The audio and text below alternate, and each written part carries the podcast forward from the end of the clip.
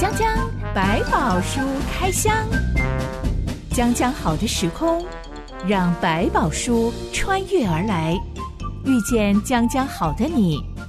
欢迎收听江江百宝书开箱。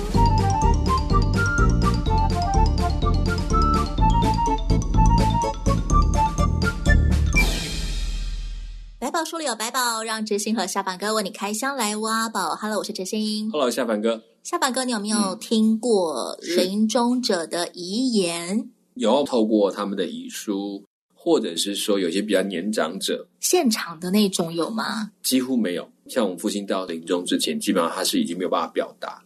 我的奶奶她在过世之前，她已经中风两三年了，是完全没有办法开口讲话的。嗯、但我最后一次看到我奶奶的时候。他是握着我的手，一直流泪，一直流泪的，嗯、嘴巴就很想讲话，嗯、但是讲不出来。对对，没有办法听出他讲什么东西。当时候我的姑姑就跟我笑着说。哎呀，我们也不知道为什么他这几天都这样，他见到每一个人都这样，是握着人家的手一直流眼泪。嗯嗯嗯嗯。大概过了一个月，我的奶奶就忽然中风倒地，然后就过世了。再次中风，然后就就过世了。是是是，回想起来，当时候那一些咕噜咕噜咕，大概也是一种遗言吧。嗯，到了那个阶段，大概对自己的生命都有一些感受了，觉得自己生命越来越消逝的时候。都会有一些话很想跟后辈或者是你家人好好的说一说，可是有时候就会变得来不及说，因为他已经不知道怎么表达。所以你说他流泪，有时候是我觉得那时候他们大概也只能用这种情感去表达。下巴哥有想过要预立遗嘱吗？嗯，有想过，但是我也没有什么东西好预立的，就是。东西就那些吧，就是能够留什么呢？不一定是财产分配，就是想要对每一个人说的话，把握机会，想要说什么就尽量告诉对方，因为遗嘱写不完这么多人，我觉得是把握每一次能够去见到面的机会。所以我现在常常跑很多地方，如果可以看到一些人，就赶紧跟他说说话，我觉得对他感谢啦，对他的感恩呐，或者有一些过去的回忆，我们很开心的啊，我觉得都能够。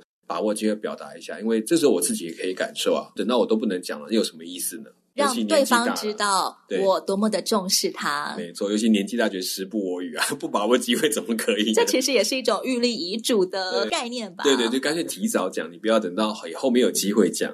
我们今天要来开箱一个遗嘱的故事了。嗯、这段故事记载在创世纪第四十八到四十九章。一段音乐之后，我们来开箱。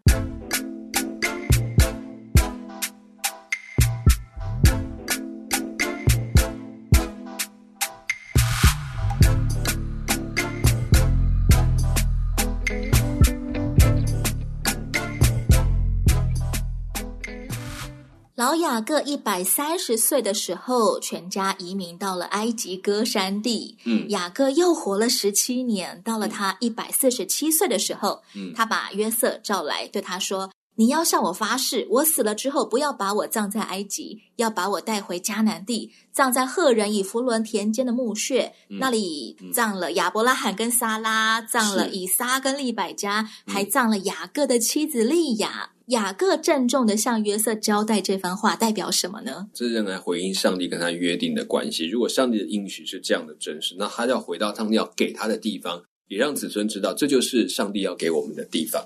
落叶归根，它的根就是那个约的所在。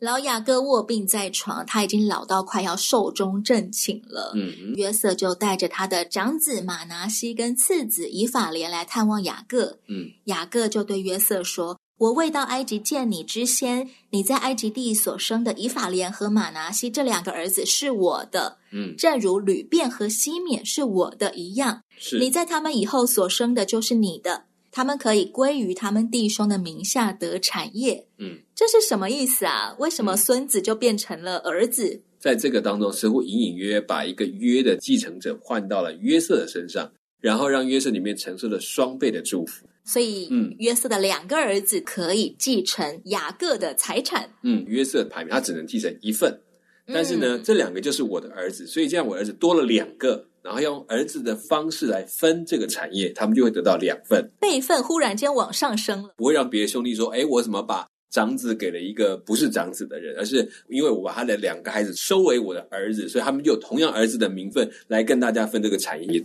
全家族最有钱的人现在就是约瑟了，他可是堂堂的埃及宰相呢。是，可是在、这个，所以能够让他继承长子，最好的办法就是名分。干脆给你两个儿子各得到一份，那就不一样，在将来在这个里面都会留下他们的名字。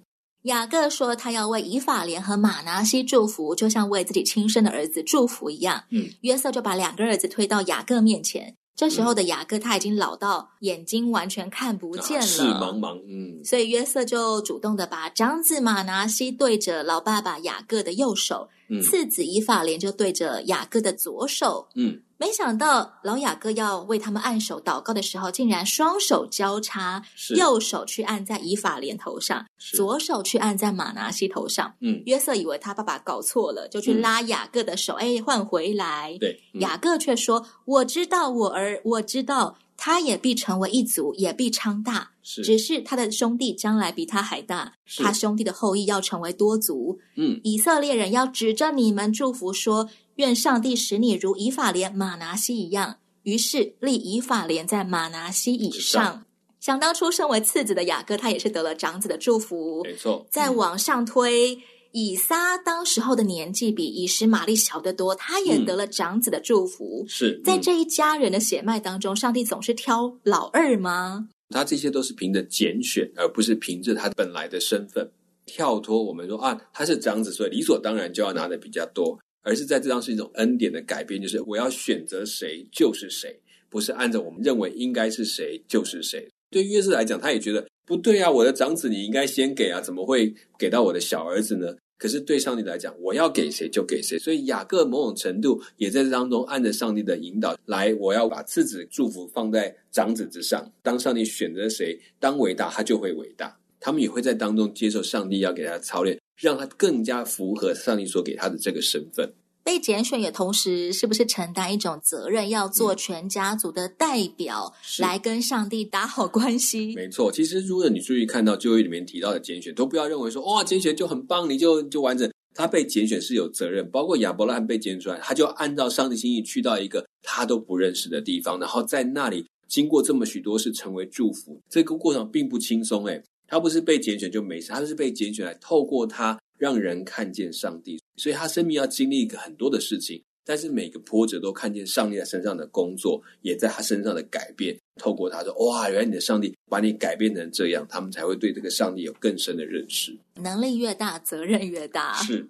雅各还对约瑟说：“我要死了，但上帝必与你们同在，领你们回到你们列祖之地。”这里指的当然就是迦南地。是。并且我从前用弓用刀从亚摩利人手中夺的那块地，我都赐给你，使你比众弟兄多得一份。不是直接讲你被立为那个，而是你已经有权利在这个事情上拥有比别人更多了。那我已经把这个名分实质上的给你。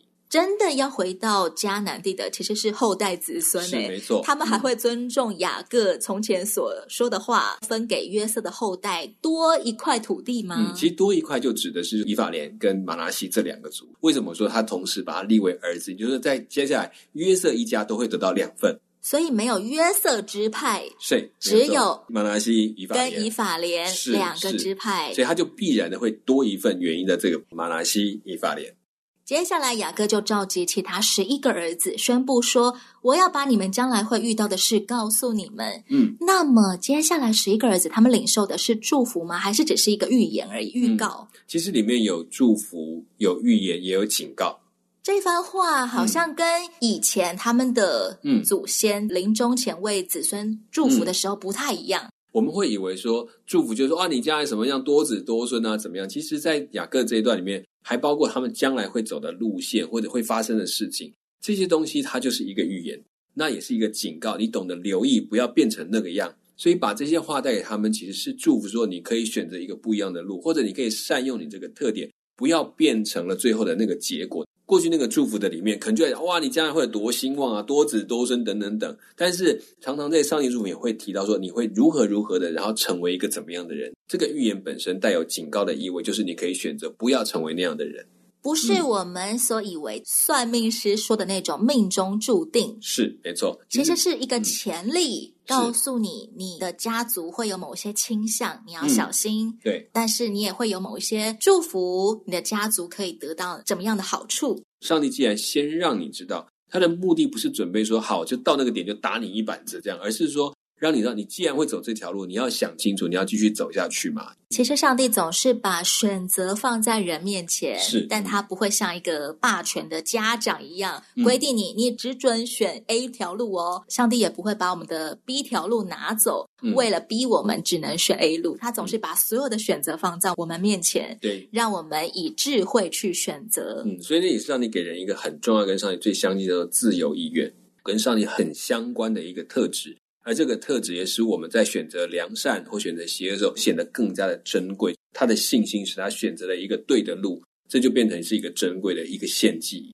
虽然雅各说的话是对十二个儿子本人说的，对，但后代子孙他们在读祖先所流传下来的遗嘱的时候，嗯、或者是不断传递的时候，是对每一个家族自己的提醒，嗯、还有可以怎么样保守住我们所得的祝福。是。首先，雅各对他的老大吕便说的话挺吓人的。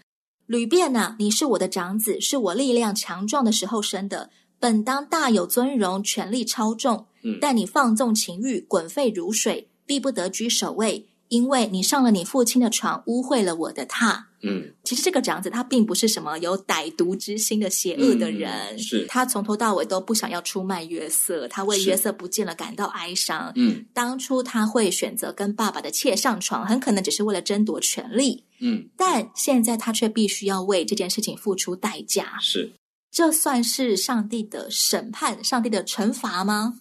这也是一种后果。让他知道说，你在年轻里面因为冲动所犯的事情，它必然导致某些后果。现在看起来，哇，你要被处罚了。其实他是告诉你说，这是你做这件事情带来的后果。如果呢，你能够搞清楚这个后果是上帝所给你的时候，那你又恢复了跟上帝的关系，反而在愿意乖乖承受这个结果的过程当中，你反而要赢回你在上帝面前的地位。如果我刚好是吕便的孙子，我看到这段话，其他没有任何好话了，我可能会觉得有点难过耶。嗯，对我来说的意义会是什么呢？嗯，是不是我也甘愿接受上帝你的你的惩罚？你知道这个其实是一个很有趣的东西。当你开始面对了问题，然后去面对被上帝处罚的这件事情的时候，如果你安然去面对那个审判，还有后面的事还要发生，不会停在那个惩罚完毕就没有了，反而要锻炼你成为一个更有信心的人。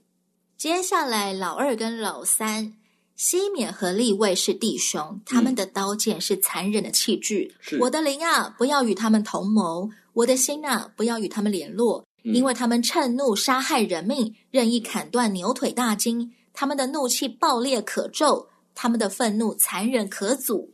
我要使他们分居在雅各家里，散住在以色列地中。嗯，其实这段话会让我们立刻想到事件成事件。嗯，西缅跟利未冲动之下就去血洗整个事件城了。是，表面上看起来是为妹妹撑腰，好棒棒，是勇士，嗯，实际上就是滥杀无辜的小人，而且还贪财去抢夺人家的财物。没错，嗯，上帝要使他们的后裔。分散住在以色列人当中，免得他们的子孙都会有一种倾向，动不动就冲动杀人吗？这个情绪上或者这种伎俩上，他们是比较奸诈的、有心机的一种做法。也趁这个机会，你会发现这个雅各终于可以好好的说一顿：你们到底做了什么事情？既然做这个事情，你将来就要被上帝有这样一个处置，把你分散在各个族裔当中。那可是这个分散的族裔当中，我们就想想看巴别塔的概念。当他们在一起要盖巴别塔，哇，他们很努力的，好像同样一件做得很伟大。可是我也说，在他们这么努力的过程当中，他们就开始忘记了上帝是谁。所以其实这个分散有时候削弱你的力量，可是发现自己的软弱，你会更加的依靠这位造你的神。我是因着他才被分散的，那我应该怎么样的态度回到他面前？西缅跟利未的子子孙孙都有家学渊源，喜欢逞凶斗狠吗？嗯，我觉得不一定就是所谓家学渊源，但是。如果家长是这样处理事情，小孩子会跟着一样类似的方法去处理他身边的事情。尤其这种不足，每一个学习的经验不是来自于学校，是来自于家庭，是来自于家长，还有他的前辈。因为所有的人就更容易有其父必有其子，对，就把、这个、大家都有样学样。嗯，这种处理方法就会世代传承的。跟我的哥哥们去学，一段一段的学，所以他会把他们的经验变成他们学习的内容，这是非常可能的事情。西缅跟利威的子子孙孙很有可能会像他们一样，嗯，冲动做出让所有人都感到后悔的事。嗯，有可能他们聚在一起就更容易，我们宣示我们的强力、我们的智慧，骄傲起来，反而忘记我们其实太靠自己的骄傲、太靠自己力量，造成不好的后果。退下来，谦卑下去。我们虽然小，但我们可以依靠上帝。无知的追求带来多少快意？渴望的享乐带走多少空虚？人生的希望难道只是如此？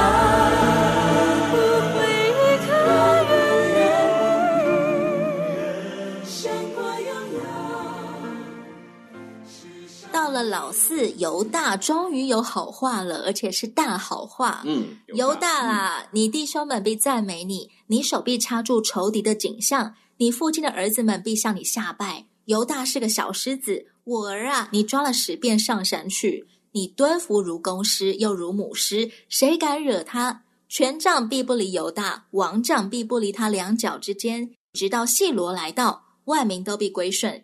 犹大把小驴驹拴在葡萄树上。把驴驹拴在美好的葡萄树上，他在葡萄酒中洗了衣服，在葡萄池中洗了袍褂。他的眼睛因酒红润，他的牙齿因奶白亮。嗯，细罗这个词是什么意思？细罗这个名字，我们有一些王者的概念，所以其实有一点点好像在表达他是被立为王的概念。但是在这个部分来讲，我们没有很明确的一个说辞可以来解释它的。犹大的后裔听起来好像都能够做 leader，、嗯、都能够做王，有权柄、有力量、有丰富、有美名，嗯、前途一片光明。哎，对，为什么这么好？他在讲述的过程当中，当然有上帝特别的引导。这一段几乎是一个对于将来犹大要出现弥赛亚的王者的预言，几乎在这里面就已经出现了。所以事实上，即便整个以色列他们真的成了国家，讲一句实在话，也仍然是一个非常非常小的国家的王。谈不上统管全地啊，这个概念，但这里面呢，引申到将来要有一个王是真的从他这里出来的，而且是一个超乎这些权柄之上的，引申到将来要有弥赛亚出现的状况，也在预言将来耶稣就是生在犹大支派里。是，其实也预告了一部分犹大接下来在约瑟他们之后呢，会成为整个以色列民族带领的一主要的一个算是长子的概念。有没有可能有其父必有其子？我们上一回才说到犹大非常有担当。嗯，他在约瑟说要抓便雅悯做他的奴隶的时候，他就站出来说：“让我代替便雅悯吧，嗯嗯、你让便雅悯跟其他人都回迦南去。”是那种担当，是不是也有一种家学渊源，嗯、以至于他的子子孙孙都很有做 leader 的魄力，嗯、很愿意承担责任？当然也有可能他的决定。所以这个人是可以承担责任的，所以用狮子来形容，就是有点像说，在这过程当中，真的能够出头、能够站在前面的，居然就是他。我用这个来鼓励他，他会更主动的、更勇敢的去面对很多家族的难处。所以这边犹大就被提出来，这个也可能说我们讲，哎，是不是家学渊源？会不会慢慢传承下去？也许吧，这个没有人敢知道。这个有时候我们想教人，他不一定想学，但至少在这一个气度上，在这个故事的流传当中。他们会知道犹大是一个愿意挺身而出的一个部族。接下来，老五以萨迦，请夏凡给我们读一下。好，以撒家，以撒家是个强壮的驴，卧在羊圈之间。他看安息之处为家，看那地为美，便低肩。卑重，成为服苦的仆人。这到底是祝福吗？怎么觉得他们后代的工作有一点低阶呢？这看起来是低阶，但是回头来看，也就是说他们能够吃苦。吃苦耐劳的性格，对，你换讲说，他们可以做一些长远并且持续的工作，可能在他们当中是很好的。低肩背重，其实在每一个部族在他们的生活里面，只要工作跑不了这种要劳力的东西，都会存在。他如果看到在哪里是好，他就可以在那里很安居乐业的长期耕耘下去。即使是服苦的仆人，这些都是看到他们能够在这个地方，在这些地方很好的经营下去，不会东跑西跑，那个独食的个性在他们的里面。脚踏实地是以萨迦家族的美德特色。老六西布伦必住在海边，必成为停船的海口，嗯、他的境界必延到西顿。嗯，这听起来他们的后代专门做远洋贸易。这个地方也是提到将来好达到分地的部分，所以也有人说，哦，那是不是后来才写出来的？因为毕竟犹大能够成为部族的领头，一直要到大这个王朝的时间才会比较明显。所以有人说，哦，那是不是后面去补写的？因为这个地方西布伦也是住在靠近海边的区域，它的分地在那个地方，所以变成他有预言说，他们将来会在这个贸易上，或者是船运上面，或者是渔业上，变成他们一个主要的工作。地界可以一直拉到哪里？这都是跟预言有关。他们预示将来这个迦南的地方可以这样被分配。雅各对老七说的话，再请夏法哥为我们读一下。嗯、好，那个但哈这边提到的但是但必判断他的名，做以色列支派之一。但必做道上的蛇，路中的悔，咬伤马蹄，使骑马的向后坠落。耶和华，我向来等候你的救恩。这一段也很奇怪，因为从来没有讲到哪个孩子后面还要加上一句“耶和华，我向来等候你的救恩”。嗯，而且他竟然把蛋的后代形容成蛇。嗯，难道是说这个家族很狡猾，喜欢偷袭吗？这个族虽然不大，但是它是很有攻击性、很有力量的。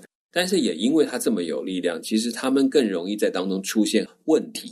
你可以说用蛇毁这种隐藏的这种攻击力，变成他们家族的一个相处的方法，或者是他当然也可能有比较狡诈一点点，这个东西会出现在他的里面。那这个问题就妨碍他跟上帝的关系。所以他其实提到说，我要常常在那里等候上帝的救恩这件事情，就在提醒他。你要常常退下来，你要等上帝的动作，而不是靠自己的动作。每次就去攻击人家，然后就去把人家诋毁一下，好像你就赢了。其实你反而可能受到更大的伤害。我懂得在这里要停下来。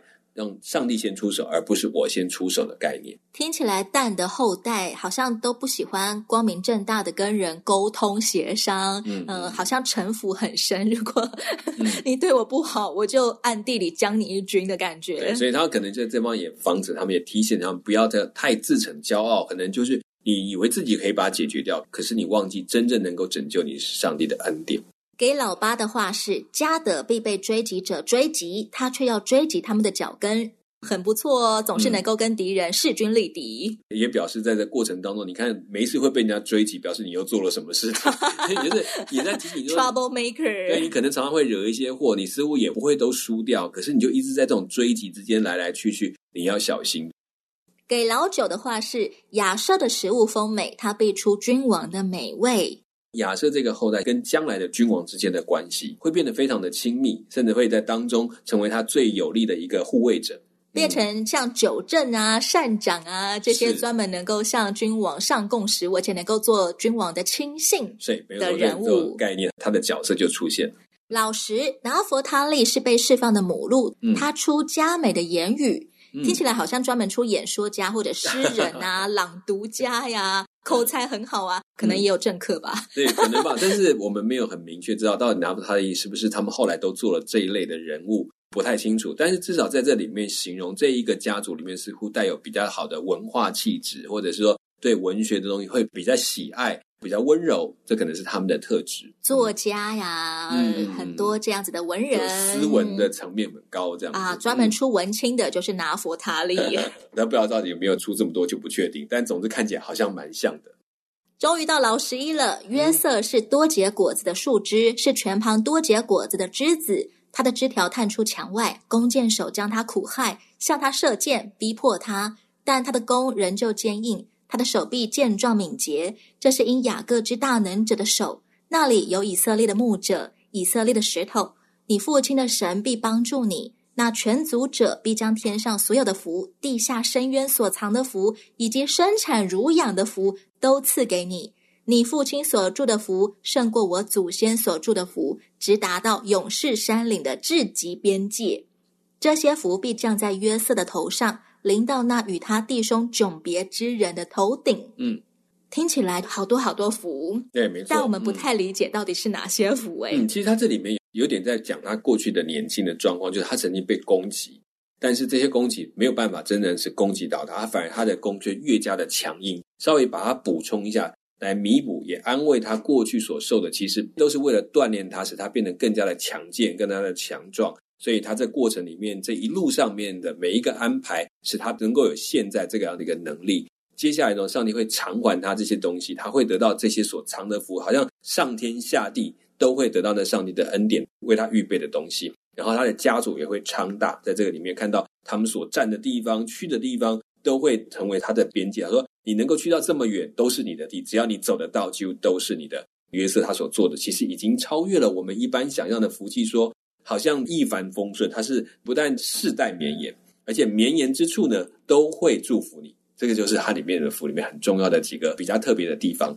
以前教会有一句话说：“苦难是化妆的祝福。”是放在雅各对约瑟说的话，是不是就是这个意思？嗯，他可以把他过去所走的那条路，终于找到一个。更完整的解释，就是说，你看你所做的辛苦，但是你并没有跌倒，反而因为这些过程，使你成为了一个更加完全的人。终于到老十二了，请下凡哥为我们读一下。嗯、好，变雅敏是撕掠的狼，早晨吃他所掠夺的，晚上分他所掳获的。又再度出现，好像有一点负面的动物来形容他的孩子。嗯、对，没错，这其实狼是一个，不是一个很强硬的，像狮子这样子。它的掠食的方式可能是群体去趁敌手忽略的时候、疏忽的时候，趁机把它夺走这个生命，或者好像有点像投机分子，又野心勃勃。对，他就什么都想要，然后呢，可是他总是要在一个好机会，然后他就会趁机的去把它掠夺过来。所以他你看，他都在吃别人的东西，或者是得到别人的好处。所以某个程度，如果用比较那个有一些在地的那种狼，他不是直接去捕食，他可能躲在狮子后面。当狮子已经吃完之后，他们才出现，就把剩下的夺走。听起来这个家族很有一种老妖的求生本能。对，他不是站在第一位，他是在跟在后面一起去晋级的。在这个模式当中，你会觉得他好像不太好，都是捡人家剩的。有好处我就来瓜分一下。对，或者是说总是伺机而动，只要好机会，只要我能够赢，我就绝对冲上去，绝对狠狠的咬他一口。这就是他的个性。也许你可能在用他的时代来想，他的祝福是他常常会有好机会。他要懂得像一个狼一样，能够去伏击，逮到机会不要放过，你就往前冲去。我们今天讨论完了雅各对他十二个儿子，嗯、外加两个孙子的预言，是这些也是来自上帝的祝福，嗯、上帝要给后代的提醒跟引导。不管它里面讲的好或坏，其实我们都回到一件事，当你都预先让我们听到，就是让我们听进之后。好好整理一下，这当中我怎么样保持跟上帝的好关系？是不是我可以改变，或者是谦卑下来等候？这就是我们要学习的。其实我们每一个人的家族里面，或多或少也都会有一些家风。嗯，我们家擅长什么？或者我们家非常强调哪些品格，嗯，也会走出一个家族的路子，一个样子出来。是，嗯，嗯。当我们在看老祖先给他的后代的预言的时候，每一个认识上帝的人，我们也可以从中知道这些提醒、这些警告，还有这一些祝福，哪些是我们要刻意花心思去保守的，嗯，哪些是我们要提防自己不要步上前人的后尘，对，不要重蹈覆辙的，得到教训的。欢迎亲爱的朋友到留言板上跟我们分享，你觉得上帝是否有在你的家族当中量了特别的祝福呢？嗯，讲讲百宝书开箱，关于创世纪的开箱要接近尾声喽。下一回让我们来一探以色列人在埃及的生活，以及他们怎么样从安居乐业慢慢变成了担惊受怕。我是哲心，我是小凡哥，我们下回空中再会喽。拜拜，拜拜。